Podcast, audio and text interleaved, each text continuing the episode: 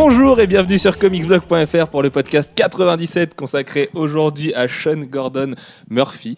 Euh, avant toute chose, on voulait souhaiter un très joyeux anniversaire à Stéphane Créti qui était à Nantes et qui a eu un petit peu de mal à se remettre de son samedi soir, mais bon, on n'est pas là pour raconter ce genre d'histoire. Et à Rahan, notre confrère, rédacteur en chef de gameblog.fr, qui ont souhaite aussi un très joyeux anniversaire. Aujourd'hui, pour parler de Sean Murphy, ce magnifique artiste qui habite à Brooklyn avec ses deux chiens, Red et euh, je me souviens plus de son nom, mais euh, Red, non, c'est pas, pas Blue c'est mignon. Il y a donc Manu pour m'accompagner. Bonsoir. Jeff. Hello Alex. Salut. Et Alex. Eh, C'était un piège, mais oui, puisqu'on a notre ce charmant lecteur Alex qui est toujours là pour nous accompagner ce soir. Lui qui sera aussi euh, du podcast 100 et du podcast 98, puisque le secret veut qu'on enregistre le podcast 98 juste après celui-ci, puisque nous sommes en ce moment dans ce que vous avez décidé d'appeler le Maracast. Alors, c'est la contraction de podcast et marathon. Il y avait podcaston ou Maracast. Plus de gens ont voté Maracast. Voilà. Ça fait un peu Maracast. Merci Manu, Captain Obvious. Euh, et comme d'habitude, on va commencer avec les coups de cœur et les coups de gueule de chacun. Manu, je t'en prie. Oui. Ouais, fallait que je la fasse. Euh, je vais commencer par mon, mon coup de cœur, euh, qui va faire écho à mon coup de gueule d'il y a quoi, trois semaines. C'est l'annonce de la publication finalement de Spider-Man en VF en un seul volume. Donc à la base, Panini devait le publier en, deux volumes, un en février, qui aurait dû faire trois numéros, je pense, et un en avril de deux numéros. Et finalement, ils ont écouté, enfin, officiellement, c'est pas une écoute des fans, c'est juste une discussion à la Paris Comics Expo. Ils ont pas dit nous, nous vous avons entendu? Ah, peut-être, si. Oui. Si, je, je- je Si. crois. c'est- de Bah, c'est- façon- si, bah, ça doit être des fans qui sont Ah. pleins à Paris Comics Expo. Oui, ce qui est très possible aussi, mais vu le torrent de commentaires négatifs que ça a été sur leur Facebook, évidemment qu'ils avaient vu la chose. Et on pouvait s'y attendre à cette décision. Maintenant, on peut qu'applaudir de demain parce que c'est quand même très très beau d'écouter ses fans et de faire les choses euh, dans ce sens-là. C'est ça. Et du coup, ça sera publié en février dans Spider-Man hors série numéro 1. Et pas une review Spider- Spider-Man, du coup. Euh, Probablement un prix entre 5 et 6 euros, donc on peut imaginer Ouais. un 5,60 ou un 5,80. C'est quand même plus intéressant que le hardcover qui est sorti aujourd'hui même, mercredi, euh, qui est lui proposé à 25 euros, si je me souviens bien des étiquettes que j'ai fait ce matin. Je crois que c'est ça, je crois que c'est 25 dollars. moi, c'est- c'est- du coup, c'est plus cher que les singles, même. C'est plus cher que les singles, ouais, tout à fait. Ouais. Et il n'y a pas beaucoup de bonus, mais en même temps, les premium hardcover comme ça, c'est souvent, comme dit Jeff, c'est souvent le cas. Ok. Allez, Manu, reprends-toi. Un jour, ça sera filmé, ça en plus. Oui, bah, vendredi, oui. Et mon coup de gueule, c'est l'arrêt de Hellblazer chez Vertigo pour euh, lancer à la place une série Constantine de les New 52. Alors, Constantine existait déjà dans les New 52, on le voit en l'occurrence dans Justice League Dark et dans d'autres séries.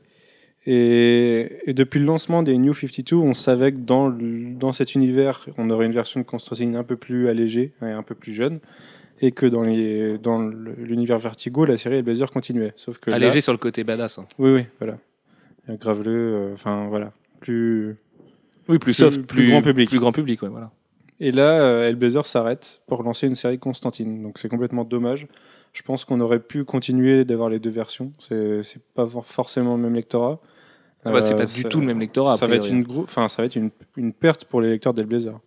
Ils retrouveront pas la même chose chez Constantine euh, de l'autre côté. Après, il faut nuancer ça par le fait qu'avant que Vertigo existe, euh, John Constantine, donc Hellblazer existait déjà, était publié par DC et était déjà un personnage badass et qui allait à contre-courant et qui était politiquement incorrect. Donc c'est pas non plus impossible que DC euh, soit un petit peu plus rugueux avec le personnage actuel, le rendre un petit peu plus badass, notamment, je sais pas, avec un- une pirouette scénaristique qui fait que, euh, que le gars devient, je sais pas, il y a un truc qui se passe dans sa vie et il devient plus, plus dur sur l'homme. Et euh, c'est complètement pas impossible. Et je pense pas que DC ferait la bêtise d'abandonner Vertigo, qui est une série qui a des ventes somme toute correctes et qui est en plus le terrain de jeu des artistes britanniques, des scénaristes, dessinateurs qui s'éclatent dessus parce que c'est quand même un personnage vraiment particulier dans un univers particulier.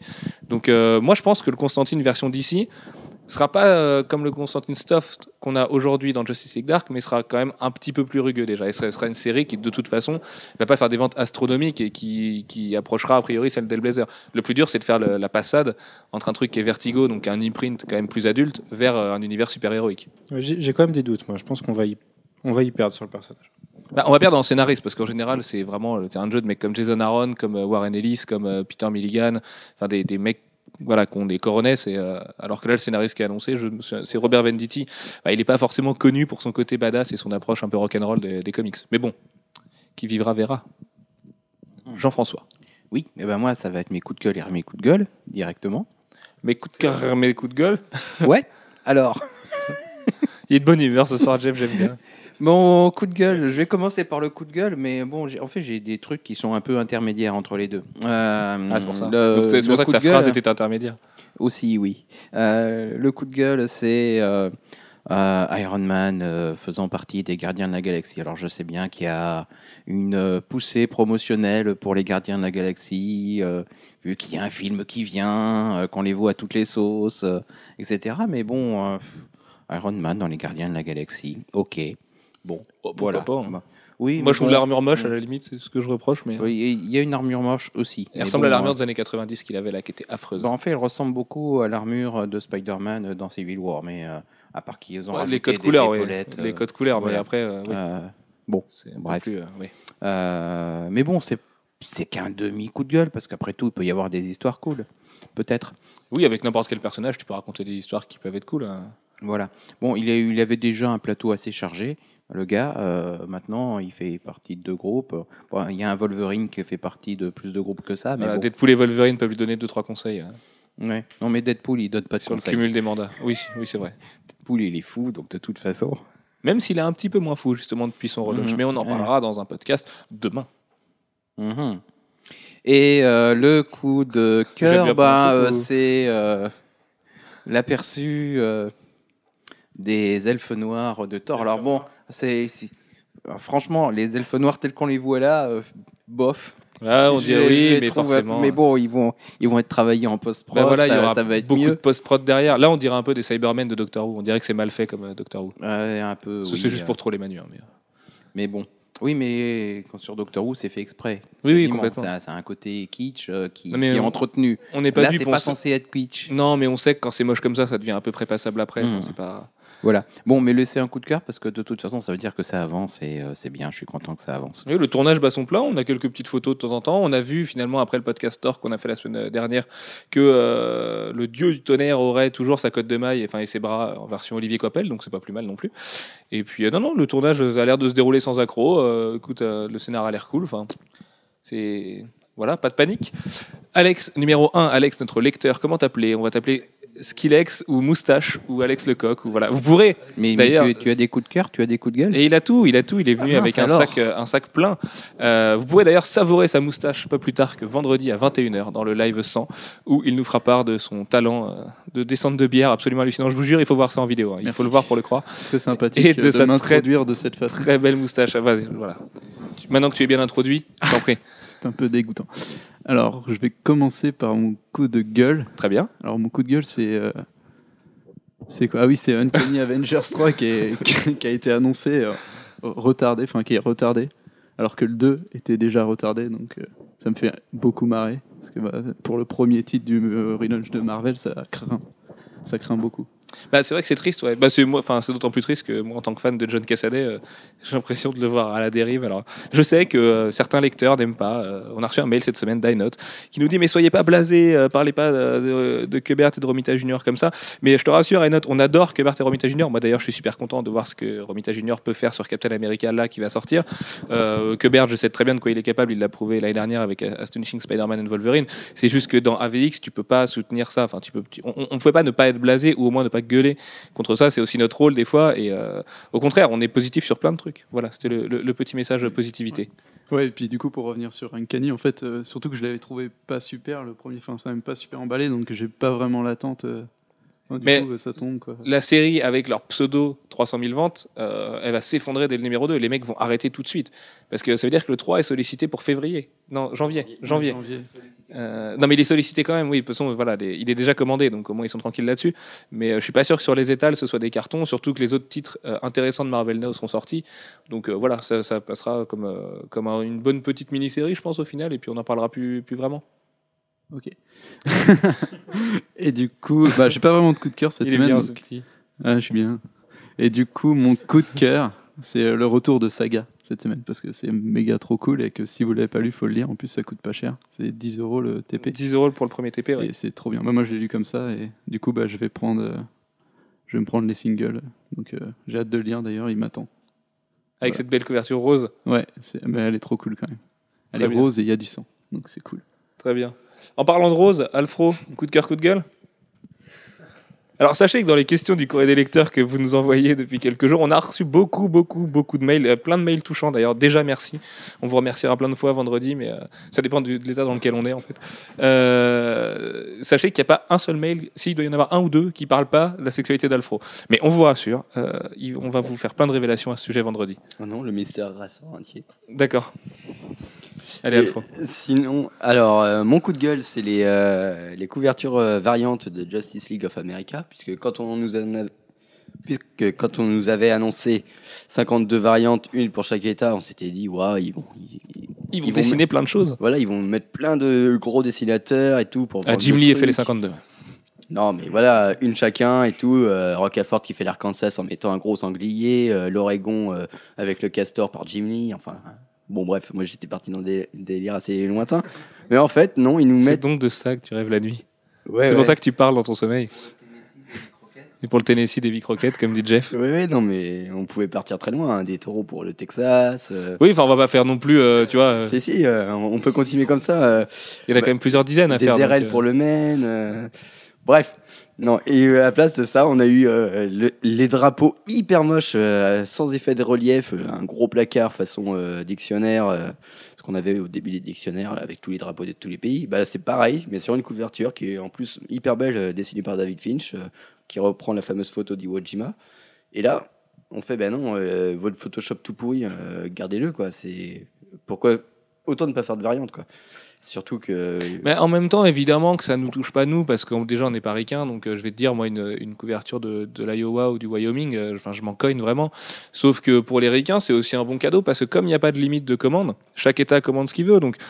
Enfin, moi, je trouve ça cool de la part d'ici de faire ça parce que ça fait un petit peu de la incentive cover, enfin de la, Ouais, de la non, retailer cover, mais euh, à la version limite, État. tu retravailles un peu ta, ta, ta cover, quoi. Tu, tu fais pas ça. Il y, y en a 52 covers à faire, c'est impossible de faire 52 covers. Je pense que c'est une décision qui a été prise un petit peu sur le tard en plus. Euh, voilà, profitons déjà du dessin magnifique de, David Finch. Après, je pense que l'incrustation qu'on a vue là récemment, c'est vrai qu'elle est dégueu. Le drapeau des USA, tu vois bien qu'il flotte, qu'il est même pas en face, euh, il, a- il, est, même pas bien, incrusté dedans. Mais euh, je pense que ce sera retravaillé d'ici à la sortie finale. Que là, en fait, ils l'ont sorti parce qu'il fallait en sortir, notamment pour les sollicitations et pour faire le petit effet et que l'effet d'annonce soit aussi un petit peu estompé parce que tout le monde s'attendait à 52 dessins.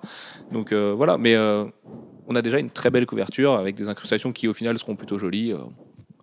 Ouais. C'est plutôt une bonne idée dans Oui, le fond. Enfin, c'est plutôt oui, ça part d'un bon sentiment quoi. Ça, ça part d'un bon sentiment. Je suis un poil déçu, quoi. C'est.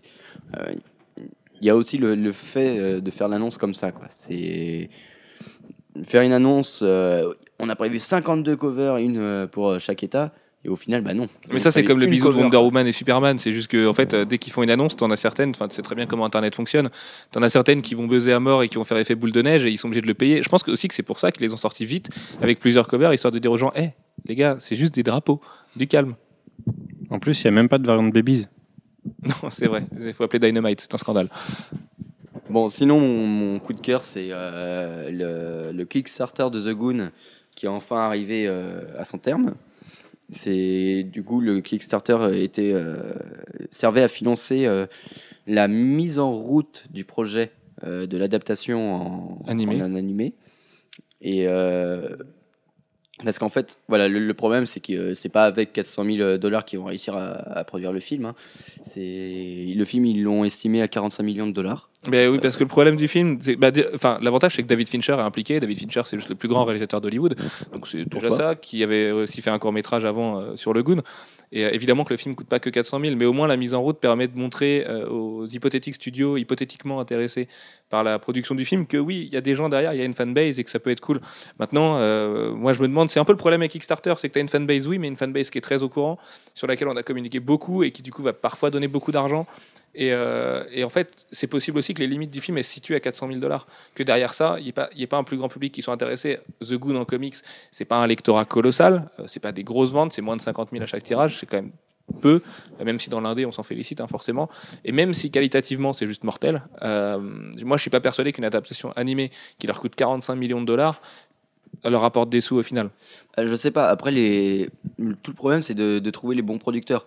Quand tu as dans, dans les noms euh, David Fincher, euh, qui est pas le dernier des manchots, et euh, le studio Blur, qui, au niveau animation, ce sont juste des tueurs, ça peut rassurer les, les producteurs. Après, le problème, c'est que voilà, Blur, ils n'ont pas la capacité en termes de main-d'œuvre et en termes bah, juste de matériel pour faire un film en entier, parce que c'est quand même d'un long métrage dont on parle. Donc voilà, là c'est juste un problème de producteur et de main-d'œuvre. Et c'est pour ça que je pense que ce qu'ils ont déjà apporté peut donner confiance à des producteurs. En fait, ils ont juste besoin de, producteurs. Quoi. Ouais, euh, quand on compare aussi euh, qu'il y a eu des tentatives, d'autres euh, d'autres tentatives de- d'animer, en particulier celui sur, sur Buffy, qui avait quand même un, un plus gros lectorat, entre guillemets. Bah, The Goon, c'est euh, ça, mais euh, divisé par 100, euh, voire par 1000, Ouais, mais euh, en potentiel. c'est pas la même chose. C'est, Ah, on parle pas d'un, truc qui va passer sur M6 le matin. On parle d'un, Ah bah, heureusement, oui. Non, mais là, ça va être un long métrage en, hyper bien léché, avec, bah voilà, ça va être la- de la qualité DreamWorks. la qualité de DreamWorks, faut le dire vite. Euh, Oui, mais c'est pareil, t'as Coraline de Neil Gaiman qui est sorti au ciné, il a fait un flop, tu vois. Alors que des fans Euh, de chez Gaiman, nous, oui, mais aux États-Unis, a priori, ça s'est plutôt pas bah, trop mal passé. Ils ont perdu de l'argent sur Ils ont Coraline. perdu de l'argent euh, sur Coraline Ouais, ouais, ouais. Bah, c'est pas énorme hein, non plus parce que le film n'a pas été une plantade totale, mais tout ça pour dire que c'est pas des projets de toute façon qui sont destinés à rapporter autant euh, qu'Avengers ou tout ça. Donc ce serait bien que ça se fasse, ce serait bien que David Fincher aille au bout de son idée et réalise le film en entier, même si je pense qu'il est très très occupé. Et, euh, et voilà, c'est cool, on peut que s'en féliciter de façon d'avoir une, euh, adaptation euh, animée de The Goon. Mais il y a pas. J'ai pas envie de me faire trop d'espoir dessus parce qu'en plus ça peut très bien finir en arlésienne et jamais sortir au final. Donc c'est pas impossible que le, le financement soit fini pour pas grand chose. Après, ouf, ce serait un peu dommage pour tous les fans qui ont payé. Quoi. Ah oui, mais de toute façon, au pire, s'ils ont payé, je crois qu'ils ont, ils ont des t-shirts et ils ont des, des planches originales. euh, Enfin, tu vois, s'ils vont pas au bout du truc, je pense qu'Eric Powell saura aussi leur rendre la monnaie de leurs pièces. Euh, on va continuer sur le cinéma avec le fait que Dread sorte, c'est mon coup de cœur, que Dread sorte en direct tout DVD en février 2013 en France. Alors c'est mon coup de cœur, pourquoi? Ça pourrait être un coup de gueule parce que Dread n'est pas distribué dans les cinémas. Alors euh, nos lecteurs belges nous disaient que Dread était di- distribué en Belgique, mais seulement pour l'audience néerlandophone. Donc euh, c'est comme dommage parce que j'imagine que l'au- l'audience francophone touche a priori plus de monde euh, en termes de population que l'audience néerlandophone, mais les distributeurs français n'ont pas voulu mettre les pieds dans le plat. Toujours est-il qu'on pouvoir se rattraper dès février. Et puis euh, que vu les bonnes critiques du film, nous on l'a pas vu du coup, vu les bonnes critiques du film, moi je sais que je serais le premier à aller me l'acheter et à me le mater avec du popcorn, du coca et des potes, et puis voilà. Ça, je pense que ça passera pas trop mal. Le film il paraît que c'est pas que c'est loin de la catastrophe annoncée, vous serez les potes. Euh, voilà, le, le film est loin d'être une catastrophe a priori. Moi j'ai hâte de le découvrir, au moins il aura la- la- l'honneur d'un- d'une édition Blu-ray. Après je pense que c'est typiquement le genre de truc que tu retrouves dans les bacs euh, Fnac à trois films pour 30 euros euh, au bout Pour de 6 10 mois. euros. Ouais, ou- ouais, en DVD, mais en Blu-ray, je crois que c'est 3 pour 30 euros. Ce qui est déjà pas mal, ça fait 10 euros le Blu-ray. Et des fois, il y a des très bons trucs. Euh, L'autre jour, il y avait Green Lantern, ce qui fait pas partie des bons trucs. Mais, euh, non, non, mais- L'enchaînement, il était pas bien là. non, non, mais t'as des trucs, euh, je sais plus ce que j'avais chopé moi comme ça, mais j'avais chopé des bons films, genre Sweeney Todd et tu vois, enfin des. C'est pas des méga tueries non plus. On avait dit des bons films. Des Blade Runner, et voilà. L'édition d'ailleurs de Blade Runner qui est, qui est mortelle, elle, elle était proposée à ce prix-là. Ouais. Euh, et puis mon coup de gueule, euh, bah, je veux pas y passer trop longtemps, même si je pense qu'on pourrait lui consacrer un podcast entier, et c'est ce qu'on fera avec des gens qui ont un point de vue euh, inverse au mien. C'est le fait qu'on a appris aujourd'hui que Marvel et DC comptent sortir des comics d'abord sur les plateformes numériques avant de sortir en papier. Euh, pour moi, c'est l'énième coup de gueule d'une dérive qui est le numérique euh, et qui en plus à part à attiser le lectorat et les libraires indépendants et tout un pan du marché, ça sert pas à grand chose parce qu'on sait, chiffre à l'appui, que les, les comics numériques, malgré leur progression de quelques pourcents tous les ans, et encore seul Comixology, qui est quand même le pape du domaine, peut euh, sortir des chiffres et ils sont même pas si mirobolants que ça, euh, on sait qu'il n'y a pas de marché en numérique. Et ce marché n'existe pas. Marvel a essayé par tous les moyens. Aujourd'hui, c'est Free Digital Copy dans les comics que personne n'utilise. Enfin, une personne sur 15 va l'utiliser, même pas. Euh, du, coup, je trouve que c'est vraiment un énième, euh, un énième essai d'essayer de justifier le numérique, en plus cette fois en se mettant à dos les lecteurs papier. Et je trouve ça dégueulasse parce que, enfin, on va pas refaire le débat, c'est trop long à faire, mais, mais Comixology a pas à vendre des comics en avance au même prix. Euh, que, des, que des comics papier, déjà parce que tu n'as pas l'objet, donc le coût de, fabrication est loin d'être celui-là. Il n'y a pas les trois ou quatre intermédiaires qui passent entre Marvel, enfin entre l'imprimeur et le lecteur. Et ce serait vendu 50 centimes un comics digital, je pourrais comprendre. Et franchement, je serais le premier à le défendre. Parce que c'est mieux pour les gens qui n'ont pas les moyens, c'est mieux pour les gens qui n'ont pas de comic shop près de chez eux. Euh, Il y a plein d'avantages là-dedans, la lecture est plutôt agréable. Mais là, je trouve ça dégueulasse, c'est du foutage de gueule. Ça va supprimer des emplois, ça va détruire le- une partie du marché. euh, quand tu dis avant, c'est à minuit quoi. Enfin, c'est à minuit pour les, le, le jour de la sortie, Oui. alors que les comic shops sont pas ouverts. Mais par exemple, en France, on les a. Nous, il- enfin, il y en- il y en a qui l'ont le mardi soir en France, qui est le mardi matin pour les États-Unis. Euh, Et donc, c'est- quasiment c'est- 24 heures avant. Oui, mais techniquement, on n'a pas le droit de les vendre. On le Oui, fait parce que la France, c'est un tel, c'est un tel marché ridicule. Enfin, c'est c'est une paille dans le, dans le marché des comics. Donc on le fait, mais euh, techniquement, on n'a pas le droit de le faire avant l'heure d'ouverture des comic shops américains.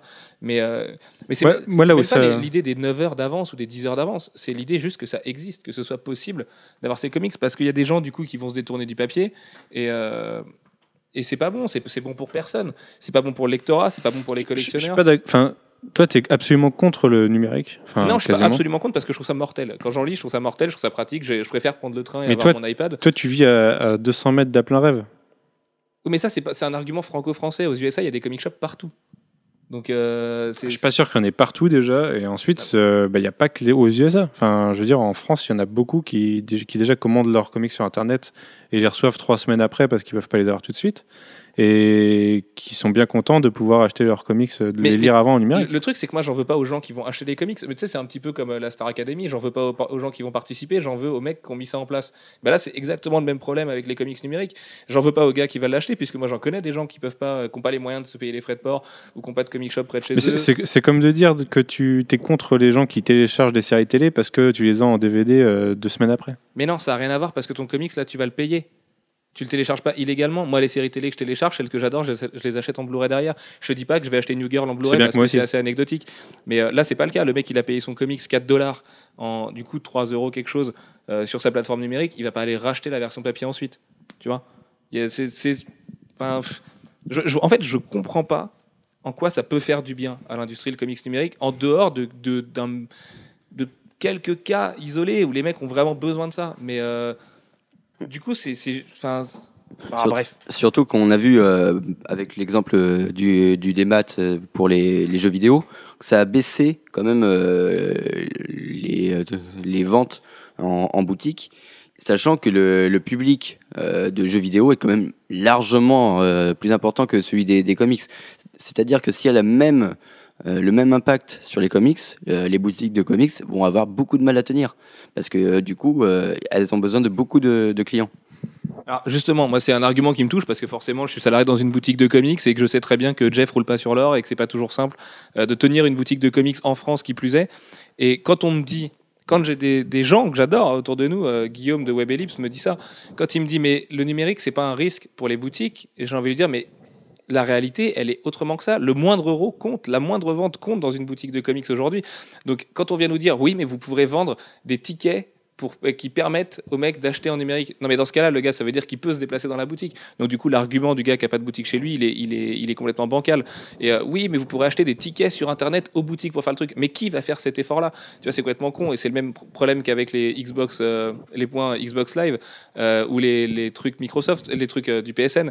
Ça a été fait pour, amadouer les indés, qui, mais même d'ailleurs toutes les grosses chaînes de jeux vidéo, qui gueulaient parce que c'était absolument inadmissible que, que le dématérialisé existe. Et qui au final se sont retrouvés avec ça, et ils se sont dit, bon, on s'est bien foutu de notre gueule, ça marche pas. Ouais, et euh, moi ce que je trouve, c'est ouais, le prix déjà. Enfin, c'est le même prix, donc t'as aucun, C'est aucun un- plus. Ouais. sensiblement moins cher. Et Mais surtout, vraiment, euh, euh, tu trouves, enfin, pour moi, la lecture, c'est le toucher aussi, euh, c'est l'odeur. Enfin, je sais pas, je me, qui n'a pas senti un livre en l'achetant. Enfin, Bah là, on s'apprête à, à parler de Punk Rock Jesus. Punk Rock Jesus en numérique, je mets quiconque au défi de le savourer autant qu'en qu'en papier, parce que la version papier défonce. C'est un papier qui est choisi exprès, qui est réfléchi par l'auteur, qui est d'un certain grammage, euh, qui, est, qui est, tu vois, qui est, qui est prêt à supporter le noir et blanc.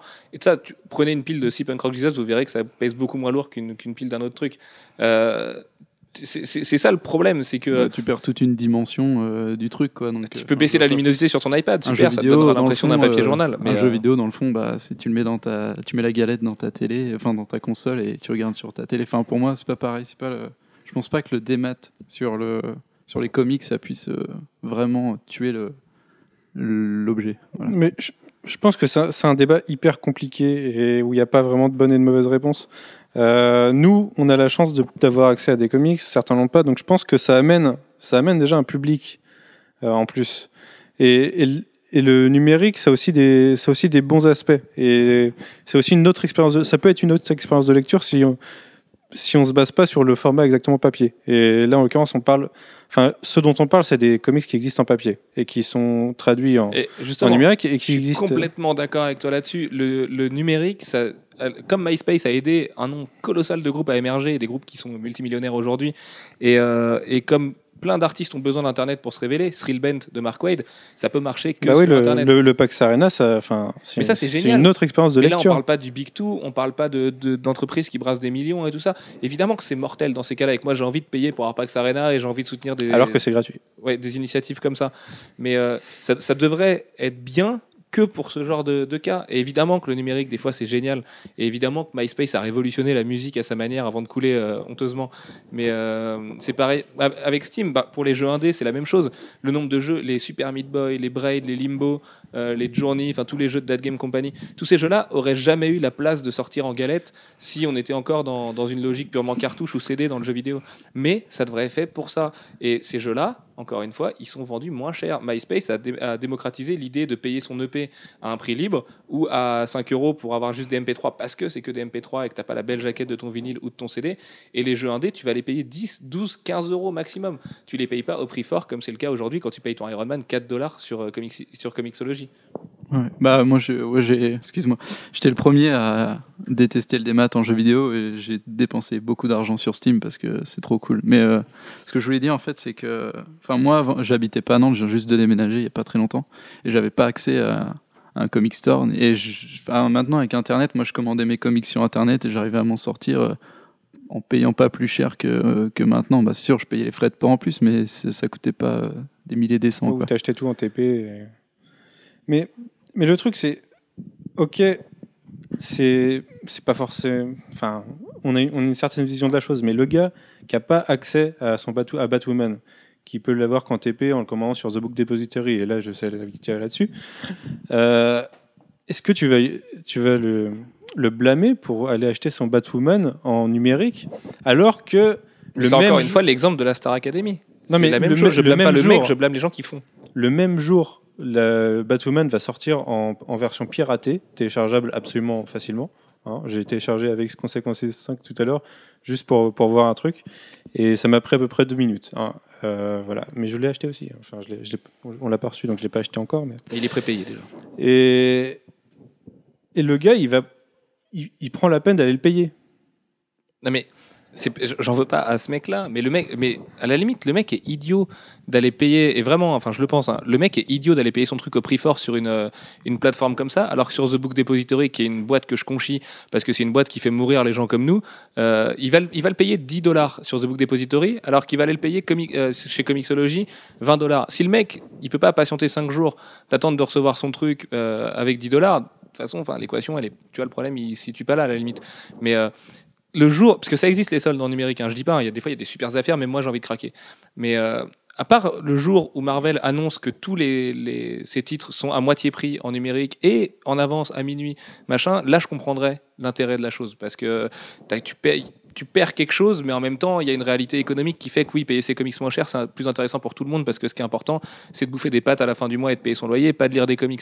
Maintenant, les gens comme moi, les gens comme Jeff, les gens comme Apocalypse, comme Arkham Comics, qui se crèvent le cul tous les jours pour vendre des comics et qui font ça par passion et qui s'endettent là-dessus, mais ces gens-là vont nous faire mourir. Mais comme ils vont nous faire mourir à petit feu, personne s'en rendra compte. Les boîtes, vont, c'est pas game quand ils ferment 270 magasins en même temps.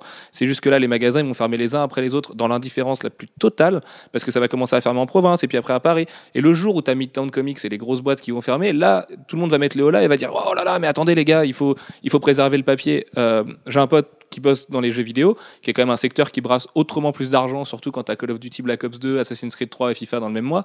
Et lui-même sait que sa boîte, elle va pas tenir 5 ans, parce que dans 5 ans, le dématérialisé, euh, grâce aux boîtes comme Capcom, Electronic Arts et les Pass Online et compagnie, ça va devenir une espèce de, religion et on pourra pas y couper, et ça se passera que comme ça. Et il m'a dit, bah non, je vais, je vais m'occuper d'autre chose, je vais vendre d'autres choses. S'il faut vendre, je sais pas, moi, s'il faut vendre du café et devenir torréfacteur, tu vois, je le ferai parce qu'il faut bien vivre à la fin du mois et faire grandir mon gamin.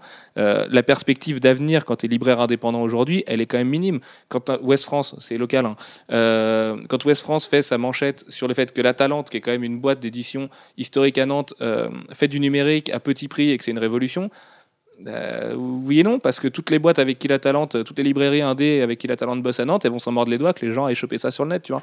Pour moi, il n'y a pas de défense à avoir du numérique. Ça peut être un outil, mais c'est un outil qui va détruire des choses et Et voilà, mais c'est trop tôt pour s'en rendre compte parce qu'aujourd'hui, comme il n'y a pas de marché et comme personne voit les problèmes à long terme, bah, personne dit rien. Sauf que le jour où on n'aura plus de boulot, bah, il sera peut-être temps de se réveiller, quoi. En même temps, euh, on va pas trop crier au loup non plus, euh, parce que le numérique, ça fait très longtemps que ça existe. Euh, ça fait très longtemps qu'on peut euh, récupérer des comics en lecture gratuite. Les, ils sont en général numérisés rapidement dès leur sortie. Et euh, si on veut absolument les lire sous cette forme-là, on peut. Ah bah, de toute façon, je vais Euh. te dire, moi, un gamin de 13 ans qui n'a pas les moyens de venir nous acheter des comics, je préfère qu'il les télécharge illégalement et qu'il se fasse une culture plutôt que, que de pas en lire du tout, tu vois. Enfin, la culture Voilà. coûte cher, mais l'ignorance encore a- plus. Quand on n'a euh, pas le choix, euh, c'est, on peut. Euh, c'est quand on a le choix que c'est plus gênant. Euh, choisir volontairement de ne pas payer, euh, bah, ça finit par desservir à terme l'industrie. bah, de euh, pas payer ou de pas payer les bonnes personnes, parce que payer directement Marvel 4 dollars, ça, ça va directement dans la poche de Marvel qui a pas besoin de ces sous-là.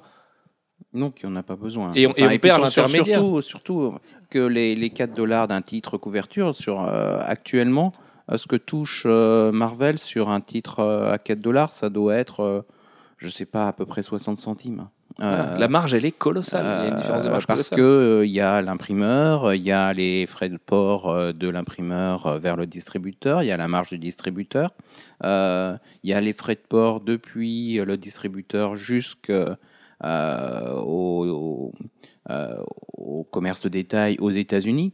Et puis, euh, ben, quand on va vers l'international, il y a les frais de port vers euh, vers la France, Bah, c'est des charges énormes. Au final, Euh, un- et puis éventuellement un comics, ça- encore des charges intermédiaires avec des transports intermédiaires euh, entre. euh, ben, pour nous, euh, on est à trois intermédiaires de toute façon, minimum. Euh, donc ça veut dire trois transporteurs euh, et trois intermédiaires à rémunérer, plus nous.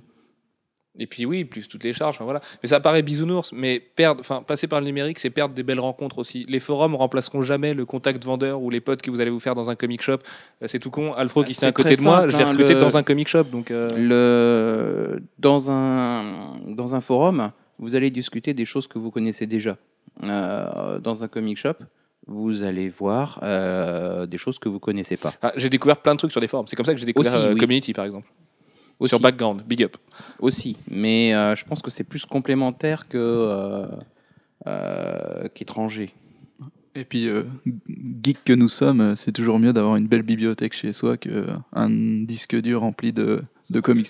Mais de toute façon, ouais, sauf en cas de déménagement, c'est sûr. Mais Je euh, confirme, ouais. ça, ça tient de la responsabilité de chacun. De toute façon, euh, si, vous voulez, euh, si vous voulez avoir du dématérialisé, bah, faut les acheter en démat, mais ça, enfin, ça rendra service à personne, je pense. Ah bah, tu peux poser ton, ton disque dur sur ton étagère. hein. C'est très beau aussi. Oui. La, la Billy euh, paraît bien vide après. Mais, euh, On est en train de virer en podcast sur le dématérialisé. Non, non, non, non on, on va finir là-dessus. Mais euh, encore une fois, faut pas en vouloir aux gens qui veulent acheter des dématérialisés. Moi, c'est pareil, il y a plein de jeux que je suis très content. Hotline Miami, là, récemment, hier, que j'ai découvert parce que le, le dématérialisé le permet. Et d'ailleurs, le, euh, le réalisateur du jeu, enfin le développeur du jeu, a déclaré que si les gens n'avaient pas les moyens de se payer son jeu, il filait le patch sur Pirate Bay directement pour que les mecs puissent y jouer gratuitement parce qu'ils comprenaient que tout le monde n'avait pas les moyens et qu'il y avait d'autres priorités dans la vie que d'écraser des gens et de jouer à un jeu qui ressemble à Drive. Mais euh, c'est- comme les groupes de musique qui mettent leur, leur les EP gratuits, ben oui, bien sûr. Bien sûr. Tu payes ce que tu veux, quoi. Et euh, ah, pour, pour en finir, tout ça, c'est juste une question qui est euh, éternelle.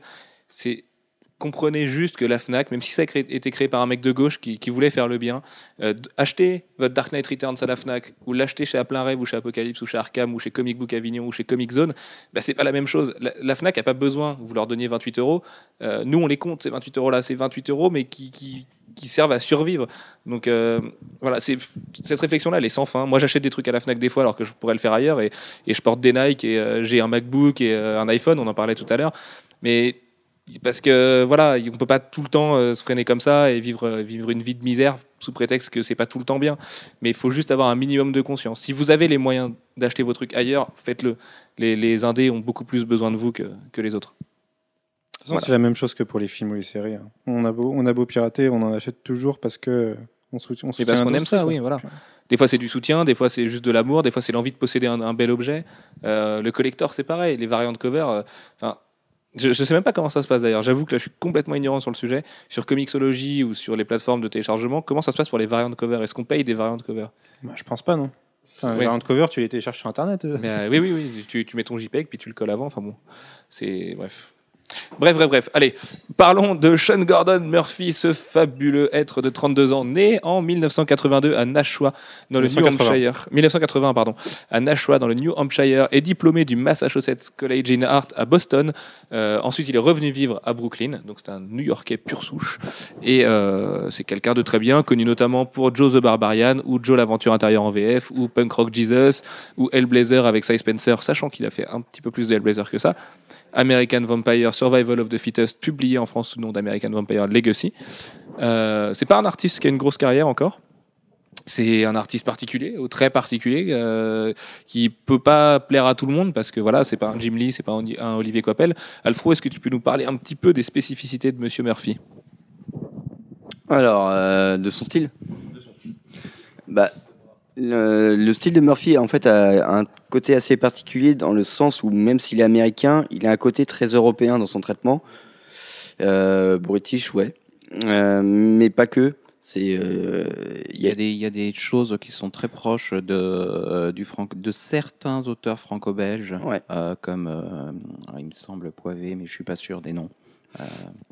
Bah, c'est en fait c'est une espèce de de condensé de beaucoup de cultures euh, de la BD. C'est euh, il y a y a y a un trait euh, dynamique, il y a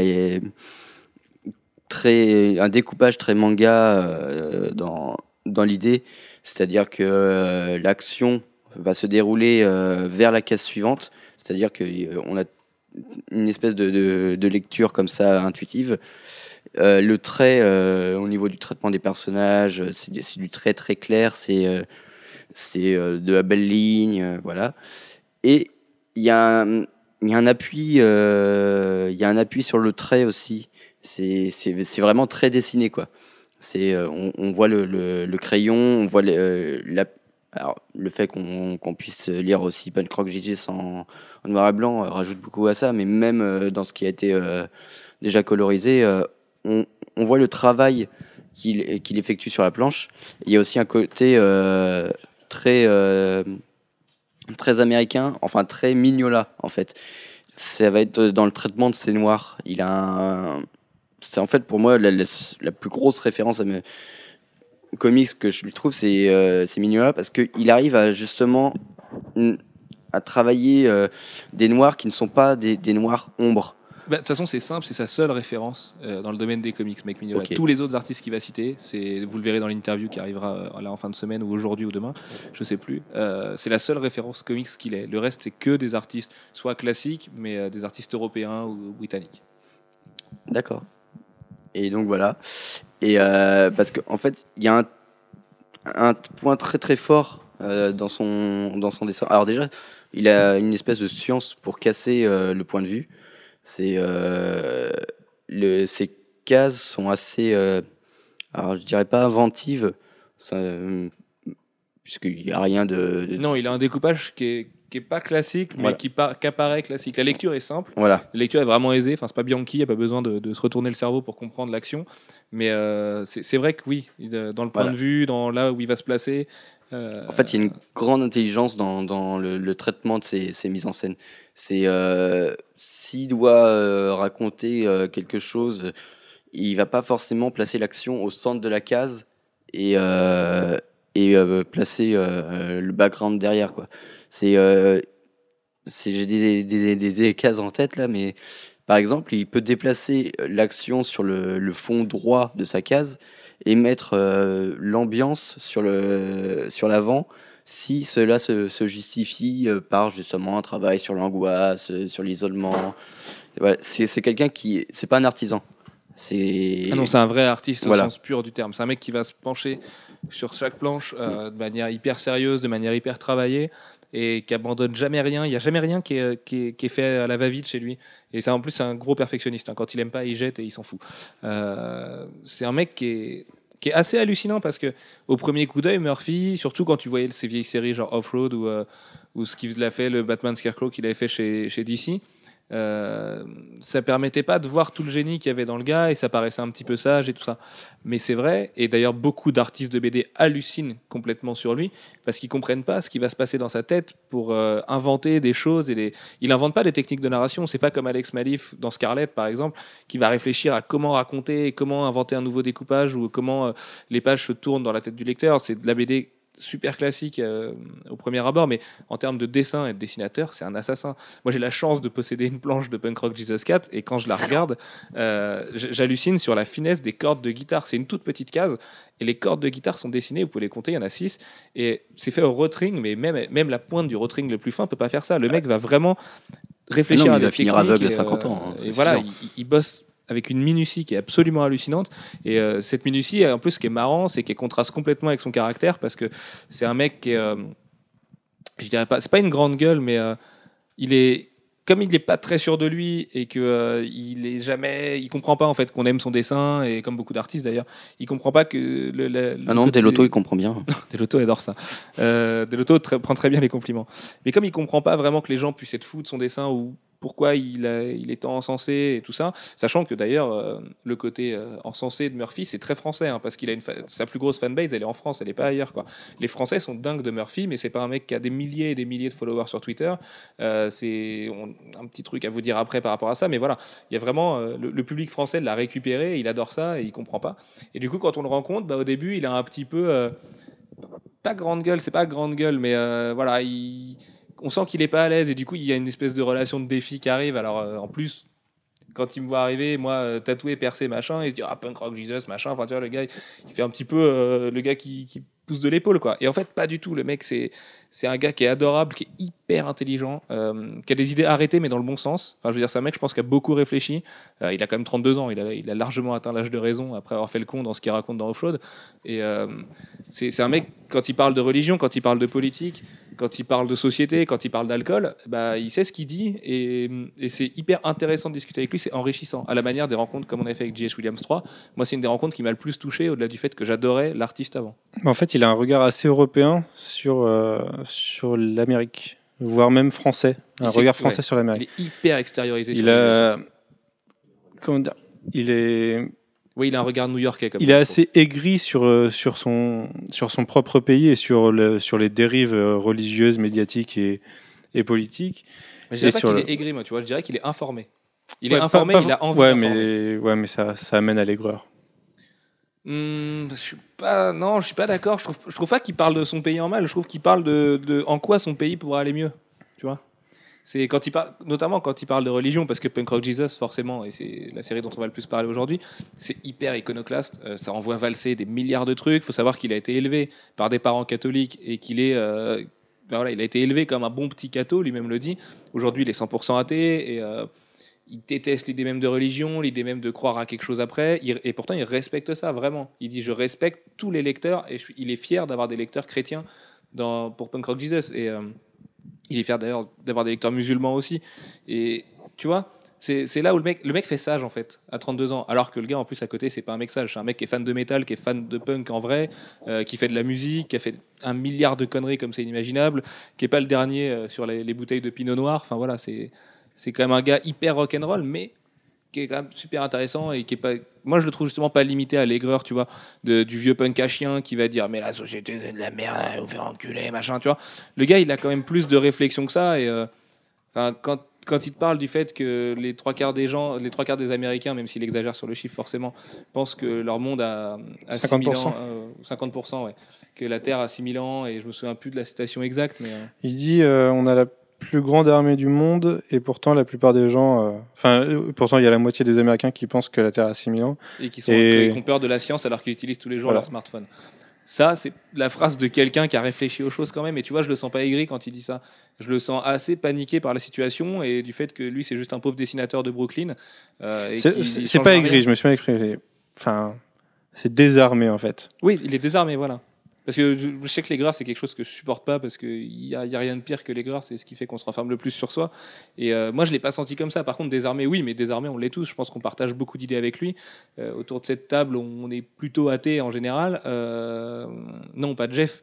Mais c'est c'est pareil, t'as pas des discours non plus intégristes de, de catho intégristes, donc tu vois, t'es es loin de ça. Il y a, il y a- Non, non, bien sûr. Et puis, je sens-là. pense même pas que Punk Rock Jesus soit un brûlot anti-religieux. euh, il, est, il est contre le, euh, euh, une certaine instrumentalisation de, de la religion, poussée par des.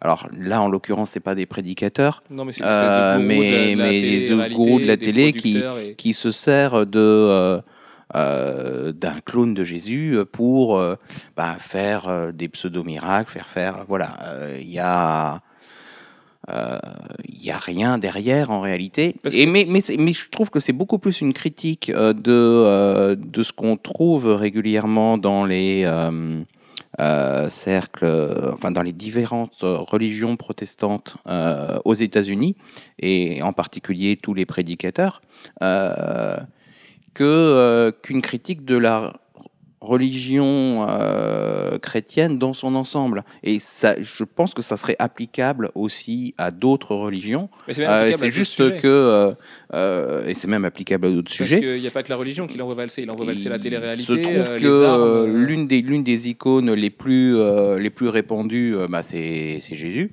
Euh, et la religion catholique, c'est celle qu'on connaît le mieux puisqu'on est occidentaux et que forcément on la connaît. Euh, et du coup, euh, bah c'est c'est ça qui prend. Mais euh, en dehors de ça, euh, moi je me sens pas je me sens pas particulièrement agressé par ça. En fait, c'est vraiment une critique de l'instrumentalisation. Et, euh, et quand il explique la création de la série, ça, ça lui été inspiré par Sarah Palin en 2007, en fait, pendant les, les débats sur, pour les élections présidentielles à l'époque. Et il dit Sarah Palin me foutait vraiment les jetons à l'époque. Je comprends pas qu'une personne aussi ignorante se soit retrouvée si proche de devenir président des États-Unis. Et c'est à, ce moment-là, devant les discours sur l'utilisation des médias, de la politique et de la religion qu'il a eu l'idée de Punk Rock Jesus. C'est pour ça que c'est ces trois points de vue-là qui sont, enfin ces trois axes-là qui sont explorés dans le, bouquin. Et quand Obama a été élu, il s'est dit ah du coup ça va plus avoir l'impact que ça a, et c'est pour ça qu'il ressort, qu'il l'a ressorti en 2012, juste avant les nouvelles élections, puisque le sujet revenait. Et en fait, c'est voilà, c'est vraiment une critique de, des dérives qu'on pourrait même juger complètement médiatiques de la société, puisque les, les, les deux autres dérives viennent euh, des dérives médiatiques. euh, à la télé en particulier. Oui, à la télé, et puis même l'information. Enfin, on voit bien les, les dérives religieuses qu'on nous montre à la télé, c'est 200 pécores devant une ambassade, euh, enlève les caméras, ils sont, ils sont plus rien. Oui, euh, mais il n'y a pas que ça. hein. Euh, Il y a quand même une vraie critique de la religion quand il, il explore tout ce qu'il y a euh, comme la guerre de religion en Irlande. Euh, là, Ouais, Il y a- il y, a aussi le point de vue sur l'IRA. Voilà. Ça, c'est sûr. ça c'est pas le, le côté bisounours. euh, oui, en fait, non, c'est les prédicateurs, tout ça. Non, c'est qu'il y a un vrai problème au niveau de l'interprétation de la religion et euh, l'utilisation armée qu'on peut en faire. Bah, De toute façon, enfin, je suis pas sûr que tout le monde ait lu Punk Rock Jesus 5 autour de la table pour l'instant, qui est sorti euh, juste aujourd'hui. Et, là, il y a vraiment une critique de la religion et une, mise en avant de la science. Et vous, enfin, vous verrez, ceux qui l'ont pas lu, ce qui se passe dedans.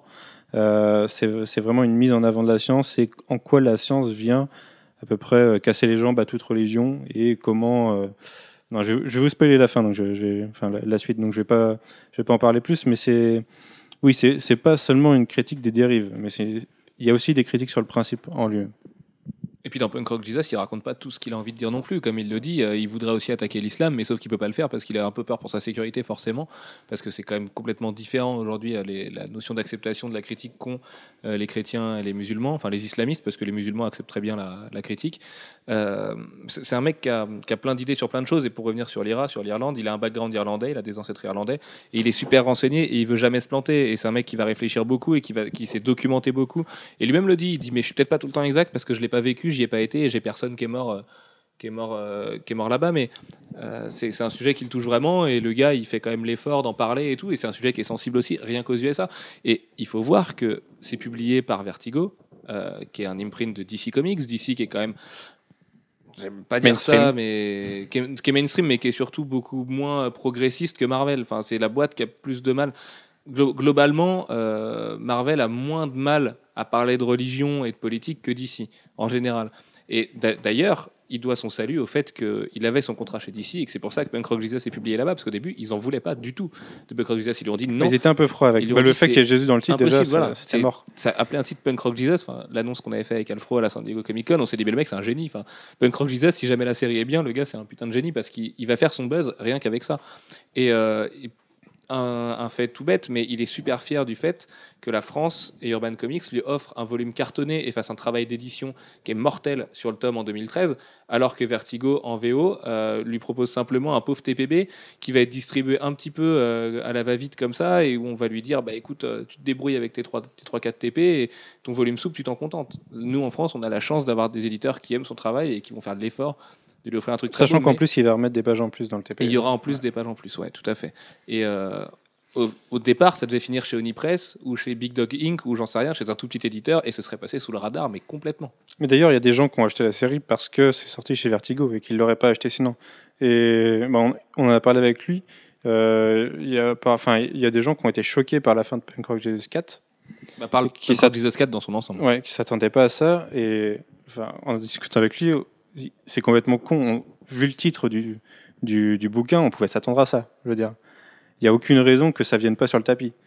Oui, mais ça, ça c'est, enfin, chacun a son background, chacun a sa vie, chacun a ses propres trucs qui le tourmentent. Peut-être qu'il y a plein de gens qui euh, ont, ont donné sa chance au premier numéro, qui l'ont lu comme ça vite fait, qui ensuite l'ont acheté. Des gens catholiques, je parle, euh, et qui en lisant le 4 euh, sont vus confrontés à quelque chose qu'ils voulaient surtout pas voir et qui du coup l'ont abandonné. C'est vrai que ça paraît bizarre vu que le titre s'appelle Punk Rock Jesus, mais tu vois, euh, il y a des personnes qui vont être choquées par des trucs qui nous nous choqueraient pas du tout et vice versa. Enfin, faut voir comment le bouquin part, quoi. Enfin, si t'es choqué au 4, t'es choqué au, au bout du premier déjà. Ouais, le- le- le- le- la première moitié, c'est quand même vraiment plus une critique de la médiatisation abusive de la société, et des paparazzi et des grands producteurs de télé-réalité, et euh, de ce que peut être un futur proche comme ça, parce que c'est pas non plus Il y a impossible. quand même Enfin, le quand- NSI qui est. Oui, oui, forcément, mais euh, c'est quand même beaucoup moins dur en termes de religion que dès le numéro 4. Le numéro Ah 4, oui, oui, euh, voilà, ils en prennent plein Enfin, la c'est gueule. un, et- c'est un gros tournant le numéro 4, donc c'est normal. voilà, c'est vraiment le- la deuxième moitié de la série, quoi. Mais enfin, je pense que c'est notre point de vue européen aussi. Enfin, moi, ça me, en, en- en tant que Français, ça me, ça me, déjà, ça me choque pas et ça me paraît bizarre qu'on s'attende pas à ça dès le début. Et Bah, connaissant le bonhomme, parce qu'on connaissait un petit peu aussi la carrière du bonhomme avant, on pouvait se douter que ça finirait comme ça. Enfin voilà, c'est un mec qui, est, euh, qui, de toute façon est très iconoclaste et qui aime bien choquer et qui aime bien dire les choses franchement euh, sans, sans passer par 36 chemins. Et euh, ouais, ouais, on le savait. Mais je te dis, il y a peut-être plein de gens qui ont fait confiance. Déjà, c'est beau. Enfin, je veux dire, en termes de BD, Punk Rock Jesus, c'est pas juste, un, comme disait Jeff, un brûlot ou un pamphlet anti-religion, le truc que seuls les punks veulent lire ou seuls les gens qui sont bah, il n'y a pas qu'un point, il y a pas qu'un point de vue dedans, déjà. En plus, il n'y a pas qu'un seul point de vue. Mais au-delà de ça, c'est une belle BD. Enfin, techniquement, en termes de BD, parce qu'on va parler de ses autres BD et de son style, euh, ça défonce. Enfin, le, Ah le- le mec a un niveau là-dedans qu'il n'avait pas avant. Sur Joe, il dessinait un petit peu différemment. Le fait, en fait, au départ, Joe devait être publié en couleur. Et ils se sont rendus compte au bout d'un moment qu'ils s'étaient mal compris avec Non, Vertigo. Punk Rock. Euh, Punk Rock, pardon, devait être publié en couleur et ils sont- ils se sont rendus compte qu'ils se sont mal compris avec Vertigo. Il a dû retravailler ses numéros à l'arrache et particulièrement à partir du numéro 4 qui en plus appuie sur le changement du En personnage. fait, c'est à partir du. Ah, il n'avait pas dessiné le 4 encore quand il s'en est rendu compte, donc il a dû revenir sur les trois premiers. Et les 4, il les a dessinés en sachant que ça serait du noir et blanc. voilà. Donc, Ce qui coup, fait qu'il y a un changement de style un peu. Ouais, Mais le changement de style était aussi là au départ parce qu'il y avait un changement radical de style dans l'histoire et dans la narration. Mais euh, je sais plus du tout ce que je voulais dire au départ. Ah, si, oui, sur le fait juste qu'en termes de BD, euh, le mec, c'est juste hyper fort. Il fait tout tout seul dans Punk Rock Jesus en plus. Il écrit, il dessine et il s'ancre. Et il s'ancre traditionnellement, ce qui est quand même pas le cas de beaucoup de monde aujourd'hui. Euh, un fait marrant, il faut savoir qu'il est tellement punk dans sa tête, c'est tout con, hein, c'est vraiment un détail, mais il dessine au dos des planches officielles euh, d'ici et Marvel en fait. Parce qu'il veut pas avoir le gros imprint d'ici, parce qu'il trouve que c'est assez illogique d'être publié par une boîte comme DC, parce qu'il partage pas toutes les valeurs du truc, et, et ça le gêne un peu. Donc non, il dessine à l'arrière de la planche et ça le fait, ça le fait rire, ça le fait marrer. Voilà, c'est son, c'est sa contribution à lui, comme il dit, au mouvement punk. Et, euh, et en plus, en vrai, c'est un mec qui ressemble pas du tout à un punk. hein. Il a juste le crâne rasé, il a l'air hyper gentil, petite chemise, machin. Il est marié depuis un an, il a une femme qui est adorable, qui est écrivain de bouquins érotiques d'ailleurs, euh, qui, euh, qui définit son boulot en disant Tu vois Fifty Shades of Grey, donc les 50 nuances de Grey, euh, et ben ce que j'écris c'est 10 fois pire. Voilà. Mais donc c'est marrant d'imaginer un couple d'artistes à Brooklyn comme ça, un peu révolté. lui punk, elle érotico-écrivaine. Et, euh, et voilà. Euh, on va revenir sur le début de sa carrière. Alors, le début de sa carrière, il est fait un petit peu discrètement. Il a fait de l'animation. D'ailleurs, sa page Wikipédia contient une information dont nous n'avions pas jamais entendu parler. C'est écrit animation punk rock Jesus. Ouais, en tant que créateur, coproducteur et euh, directeur artistique. Alors, est-ce Ce que qui c'est signifie qu'il possible va animer apparemment. Non, ce qui Punk Rock signifie Jesus, rien du tout parce que Wikipédia. c'est Wikipédia. Voilà. Mais- Mais euh, oui, ce serait possible du coup, parce qu'en plus, ça se trouve, c'est lui qui alimente lui-même sa page, euh, que Punk Rock Jesus arrive en animation. On n'en sait rien pour l'instant, on va enquêter, et on vous dira ça dès qu'on a plus d'infos. Euh, donc sa carrière commence sur Star Wars et Noble Cozy chez Dark Horse. En fait, ça, ça commence oui et non, parce qu'il fait que quelques fill et il est encore jeune, c'est en 2004. En 2004, il a 24 ans. Donc, il a dû euh, faire deux Star Wars. Tales of, Tales of Star Wars euh, non. Je sais plus. Je- je- Star Wars Tales. Star. Wars Tales, ouais, voilà. 15 et 19. Voilà. Donc Ouais. c'est quand même pas non plus Et c'est as contributing as artist. Donc euh, il devait pas être tout seul sur le Non, numéro. non, non, c'était et- les, les, les Tales, euh, il me semble que c'est dans Zoologie avec plusieurs artistes. Et, euh, voilà. Donc c'est vraiment histoire de se faire la main et de faire pour la première fois de la BD et de connaître un petit peu les rouages de l'édition. En fait, euh, tout son début de carrière avant Off-Road, c'est du contributing artist, voire même juste euh, de l'ancrage. voilà, sur euh, Batman Scarecrow, c'est pareil, c'est pas non plus super notable et il est bien loin de l'artiste qu'il est aujourd'hui, mais en même temps, il était jeune à l'époque. Il a fait aussi Crush chez Dark Horse, euh, beaucoup de travail alimentaire comme du fill-in sur Shaun of the Dead euh, chez IDW au moment de la sortie du film, parce que l'artiste des deux premiers numéros pouvait pas finir. Il a fait un premier passage sur Hellblazer qui a pas du tout été remarqué parce que c'était Jason Aaron au scénario et que l'ayant lu, euh, je peux vous dire que c'est pas le meilleur passage de Hellblazer. Et d'ailleurs, je me souvenais même pas que c'était Sean Murphy qui l'avait dessiné. Et ensuite, il va arriver avec la consécration, et là, il y a tout qui va arriver un peu vite pour lui. C'est pour ça qu'on parle d'un mec qui a 3 ou 4 ans de carrière alors qu'il bosse depuis 2004, puisque vont s'enchaîner Joe the Barbarian, Hellblazer avec Cy Spencer, qui est mortel, celui qui est sorti chez Urban Comics. Et dont les planches sont à vendre à la PCE, pour rien. C'était magnifique, et voilà, et les planches étaient pas chères du tout. D'ailleurs, elles sont toujours pas chères. C'est sur Essential Sequential. C'est son agent, s'appelle, euh, je sais plus, Jason quelque chose. Euh, Enfin, allez voir sur Essential Sequential. Si vous, si vous voulez, vous payez du Sean Murphy. C'est pas hors de prix sur American Vampire. Euh, sur euh, Hellblazer, pardon. Et donc ensuite, American Vampire, la rencontre avec Scott Snyder, où pendant une mini-série, il va en mettre plein les dents à tout le monde. Et puis enfin, Punk Rock Jesus, et bientôt The Wake, en 2013. Toujours avec. Mais si, j'ai dit Joe au début. Non, je pas dit Joe au début, parce que en fait, sur mon papier, là, c'est écrit Joe au début. Si, je crois que tu as dit déjà au Je début. crois Hein. que je l'ai dit. Euh, et ben justement, Alex, tu vas nous parler de Joe. T'as oublié the Barbarian. Off-Road, Oui, et Off-Road aussi. Bah, Manu, qui a été republié après. Qui, est- enfin, qui a été republié en 2010-2011 par Ouais, IDW. par alors Oni que ça Pre- avait euh, oui, par publié IDW. En 2005 par Press ça. à l'époque, et que c'est une BD qu'il a fait quand il avait 23 ans. Et qui raconte ça. une histoire vraie qui est. qui est euh, c'est une c'est une euh, c'est une sortie euh, avec deux de ses potes en fait. Donc l'histoire c'est c'est trois potes dont Trent qui est un artiste euh, qui vient de de se faire quitter par sa copine. bah, qui est lui en fait. hein. Oui, qui est lui, ouais. Il, Il, le a- dit, il c'est- nous l'a dit, je sais même pas pourquoi j'ai changé le nom parce que c'est moi. Et, et qui décident de. Ils ont chacun un peu leurs problèmes. Et euh, l'un d'eux vient de se faire payer un 4x4 par son père. Et du coup, il décide sur un coup de tête d'aller, euh, de partir euh, faire du off-road, c'est-à-dire euh, bah, sortir de la route et aller faire du, du tout-terrain, voilà, du hors-piste. Et voilà, ils s'éclatent et il leur arrive des merdes. Et ils finissent coincés, c'est la galère pour sortir. Voilà, donc c'est une histoire, en- enfin c'est une tranche de vie en fait. Voilà, c'est une journée dans la vie de trois potes euh, entre euh, voilà émotion, euh, humour. Oui, voilà, il y, a- il y a de l'amour, de l'amitié, c'est un pote un peu paumé. Ça révolutionne rien du tout, mais c'est une belle histoire. quoi. Ouais. C'est une belle histoire. avec, de avec une potes, fin, avec une très belle fin, parce que l'idée c'est c'est d'aller faire du off-road avant d'aller à une soirée chez une une fille dont Trent est amoureux, donc on peut supposer que c'est lui. hein. Et bah, lisez-le et voyez la fin. Et Mais il l'a fait comme un exutoire à l'époque, cette Ouais. BD aussi. Il l'a fait parce qu'il n'avait pas d'autre moyen de raconter son histoire et tout, et qu'il a trouvé que ça c'était une belle anecdote, euh, le côté euh, bagnole coincée, tout ça. donc c'est euh, son style actuel en beaucoup moins détaillé. Donc c'est ouais, enfin si beaucoup moins détaillé. Quoi. Non, non, mais oui, moi je dirais même que c'est pas son style actuel. On vrai, reconnaît le trait de Murphy, mais bon, c'est quand même On très, reconnaît très les jeune. contours, mais Il a, il a 10 ans d'expérience depuis, euh, voilà, c'est quand même autre chose. Mais ce qui est dommage, c'est qu'il fera jamais de suite ou qu'il repartira jamais sur le même, euh, le même genre d'œuvre, puisque. Bah, il pourrait faire une suite sur les cuites qu'il a pris à Paris, mais Ouais, mais d'après lui, ça serait revenir à un style trop léger par rapport au virage qu'il a pris depuis. Et ça se comprend, même si c'est un peu dommage, puisque c'est dommage de se limiter à un style. Et. Ouais, moi, j'aimerais bien voir une suite. Ou, ouais, enfin, d'autres moments de vie, des, des, des déconnades, des. Enfin, qui découvre l'Europe, tu vois. Ça pourrait être cool. Ça pourrait être pas mal. Euh, Alex et Jeff, qui c'est toi qui m'as fait découvrir cette série d'ailleurs. Est-ce que vous pouvez nous parler un petit peu de Joe the Barbarian où il a quand même bossé avec un petit nom, un petit scénariste que deux trois gars un, connaissent au fond qui, de la un mec qui s'appelle. euh, ça finit en son et ça commence en. Par Maury, c'est ça. Voilà. Voilà, c'est ça. euh, c'est quand même un scénar de Grant Morrison, c'est quand même pas rien. euh, C'était un de ses premiers gros, gros, gros trucs. Et euh, bah, ça défonce quoi. Enfin voilà. Enfin moi, c'est- je, pense que je vais arrêter de vous le Ah, répéter tu, un jour. Mais... tu n'arrêtes pas de dire que c'est euh, le bouquin de l'année. euh. Bah, parce Alors, que, en, en parce qu'en- V- en VF. hein, en plus, enfin, euh, Parce que sinon, c'est celui de l'année dernière en VO. Per- Personnellement, ça m'a touché parce qu'il y a des trucs qui font que, comme l'histoire des catholiques tout à l'heure, dans la vie, on a vécu des choses et que l'histoire du gamin m'a touché pour plein de raisons. Et euh, voilà, c'est le seul comic book qui m'a fait chialer. Et c'est juste un chef-d'œuvre, mais même dans la narration, même dans le dessin. Enfin, voilà. Alfred vous expliquera ça mieux que moi.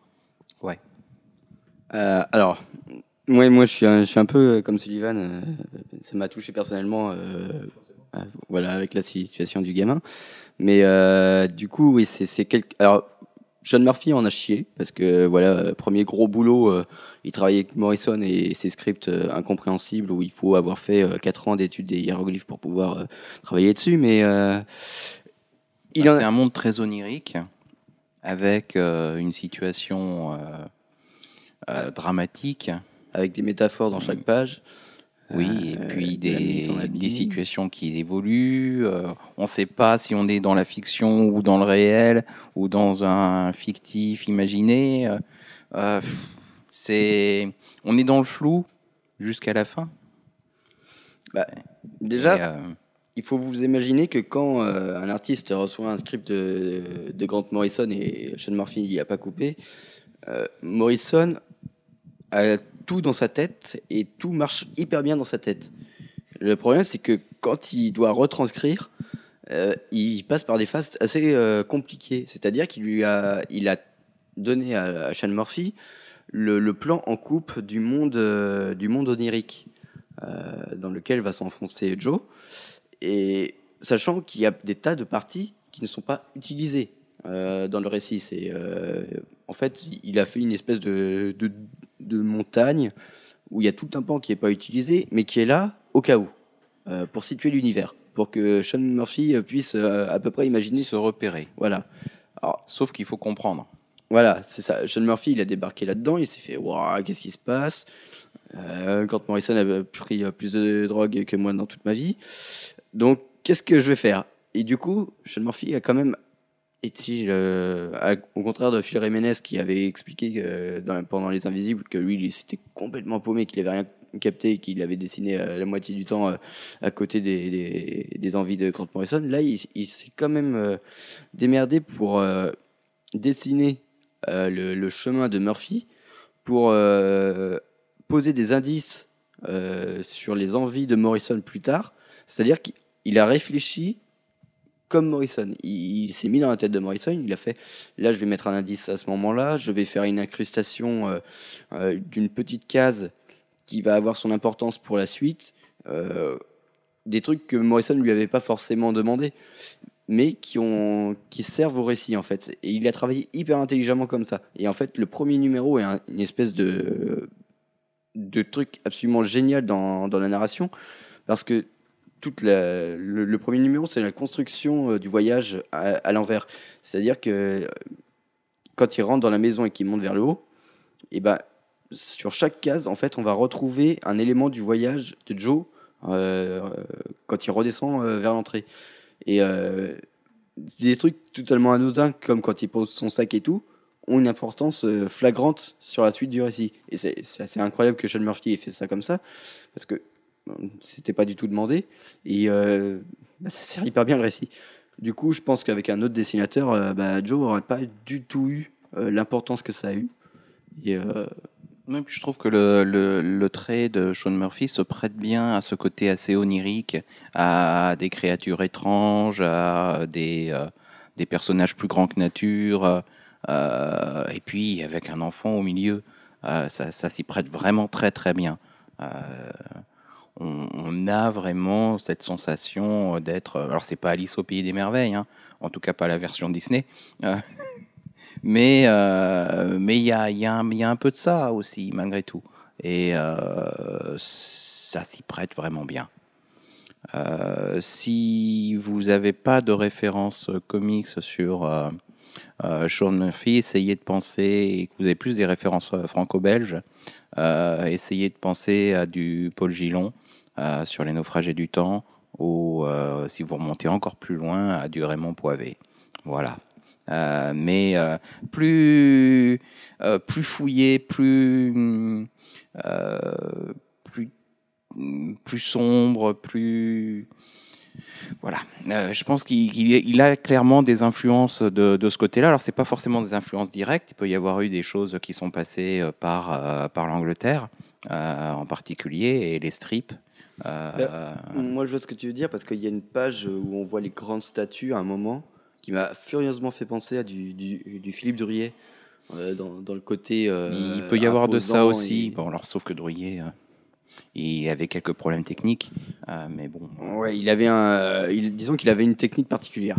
Voilà. C'est, mais qui se retrouve pas. Là, c'est pas l'affiliation directe, mais il y a une idée, quoi. C'est, mais en fait, il y a un côté très métal hurlant dans dans son Ouais, dessin. il y a ça, oui, aussi, oui.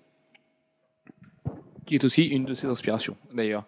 Euh, voilà, on peut, on pourrait. Bah, de toute façon, on va vous conseiller de lire son Hellblazer rien que pour le dessin et parce que le scénar est complètement barré et que c'est génial.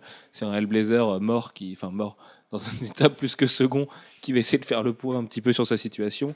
Son American Vampire développe à merveille euh, la mythologie d'un Scott Snyder qui était on ne peut plus heureux d'avoir un tel artiste et qui a encore une fois su s'entourer du meilleur talent qu'il avait autour de lui pour développer un autre point de vue sur sa série. Donc quand on aime American Vampire, c'est juste dingue de dire American Vampire Survival of the Fittest parce que bah, on suit pas les héros habituels et c'est dessiné autrement, donc ça fait vraiment un autre point de vue. Euh, on peut vous annoncer que Sean Murphy travaillera sur Batman en 2013, déjà sur une euh, statue black and white dans un premier temps, et ensuite euh, avec Scott Snyder, mais vous verrez sous quelle forme. Ne vous attendez pas à ce qu'il devienne dessinateur régulier de la série. Greg Capullo garde sa place euh, pendant un moment encore. D'ici là, on pourra se mettre The Wake sous la dent, ce qui est quand même pas rien, puisque c'est une série horrifique en 12 parties, qui est écrite aussi par Scott Snyder et qui reviendra sur euh, les fonds marins et les abysses, mais je crois qu'on vous a déjà parlé de la série une bonne dizaine de fois, donc on va pas vous saouler avec ça. Vous savez très bien à quoi vous attendre. Et puis à côté de ça, euh, Sean Murphy m'a dit un truc par mail euh, hier qui m'a fait, euh, qui était, qui était plutôt marrant parce que il explique qu'il y a tellement d'amour pour lui en France qui rêverait aujourd'hui et qui se pose la question de savoir si c'est faisable parce qu'il y a aussi une logique économique là-dedans. Est-ce que c'est faisable pour lui de publier directement en France sous forme de trade, euh, de publier une vraie BD comme du franco-belge, mais en format comics et chez un éditeur que vous connaissez très bien euh, De on va pas vous le cacher, je suis Urban Comics. euh, avant de- de- d'être publié aux USA, parce qu'il aime la manière de faire européenne, il aime le respect qu'on a de la BD, il aime le, respect qu'on a des artistes. Euh, il a adoré son accueil à la Paris Comics Expo, il a trouvé les fans super chaleureux. Enfin voilà, il a vraiment halluciné. Comme il disait, c'est pas une pauvre dédicace de quartier pour lui à New York. Enfin, c'était vraiment assez colossal. Et voilà, c'est une possibilité. Alors, il n'y a rien d'officiel là-dedans. C'est quelque chose auquel il réfléchit. Mais ça pourrait être assez marrant de voir un artiste faire, euh, faire ce chemin-là. Et euh, ce serait une fois de plus la preuve du bon travail d'Urban Comics aussi. Et ça mettrait une autre corde à leur arc. Et vraiment, euh, vraiment, ce serait excellent. Maintenant, il aura un petit peu de retard sur Punk Rock Jesus 6, euh, sachant qu'il faut aussi qu'il enquille The Wake assez vite, parce que Sandy n'aidant pas et son séjour à, Paris prolongé de 5 jours, il ne il pourra pas tenir sa deadline sur Punk Rock Jesus 6, qui arrivera donc que fin décembre, au début janvier, et ce sera plutôt janvier plus qu'autre chose. Et euh, voilà, après ce sera The Wake et ce sera Batman, sachant qu'il a déjà fait beaucoup de Batman en pin-up et en, en commission, et que c'est juste absolument hallucinant euh, les Batman qu'il fait. Enfin voilà, ça a été mon, mon Il y a peut-être une autre série de Scott, une autre série de Scott Snyder sur laquelle il va revenir aussi. Et voilà, et peut-être euh, une série euh, qui s'appelait Survival of the Fittest, qui commençait par Ameri- American, qui finissait par Vampire, sur laquelle il aimerait revenir plus tard. Est-ce que, en fait, Scott Snyder lui a proposé. Il n'est pas sûr de pouvoir le faire parce qu'avec The Wake, avec l'idée de l'édition européenne, avec euh, Batman, bah ça va forcément coincer un petit moment. Mais toujours est-il qu'il a signé avec DC pour les deux ans à venir. Et euh, qu'il en est très content a priori, et que lui il s'éclate parce qu'il adore vraiment les scénars de Snyder, et que c'est pas parce que le gars a une espèce de légitimité punk ou euh, de, façon de penser qui enverrait euh, voler les, les- choses mainstream qui va détester Batman. Au contraire, il adore la façon de voir Batman. Et moi, j'ai qu'un seul regret, et pourtant j'adore Jock et j'adore son Joker, mais c'est que ce soit pas lui qui soit occupé du backup avec le Joker à partir de Batman 13, parce que je- connaissant le trait du bonhomme, je sais qu'il aurait fait un Joker absolument hallucinant et que la dimension horrifique de la chose aurait été encore plus dingue qu'avec Jock. Mais en même temps, est-ce qu'on peut vraiment se plaindre de la qualité de Batman aujourd'hui? Je pense que non. Donc on Non, mettra ce fantasme plus le, tard. ba- et enfin, puis, le euh, backup du 13 était. euh, et oui, il paraît que le backup du 14 est encore plus hallucinant, mais on découvrira ça demain. Euh, sur ce, voilà, je pense qu'on a fait le tour de la carrière de Sean Murphy. On refera un podcast sur lui dans 10 ans, quand on sera rendu au podcast 1200, euh, qui sera en live, en vidéo, euh, et que Twitter sera Et en 4D. Et en 4D, voilà exactement, et qu'on sera diffusé au Futuroscope en géant, et qu'Alpha aura des lunettes et sera marié avec un homme euh, extrêmement beau. Sur ce, on vous laisse, on vous dit à tout à l'heure, puisque vous n'avez pas à attendre la semaine prochaine pour écouter un autre podcast. On vous dit à dans quelques minutes pour un podcast consacré à Joe Michael Straczynski et un conseil, restez jusqu'à la fin. À tout à l'heure, gros bisous. Merdeux. Salut. Salut. Bye bye.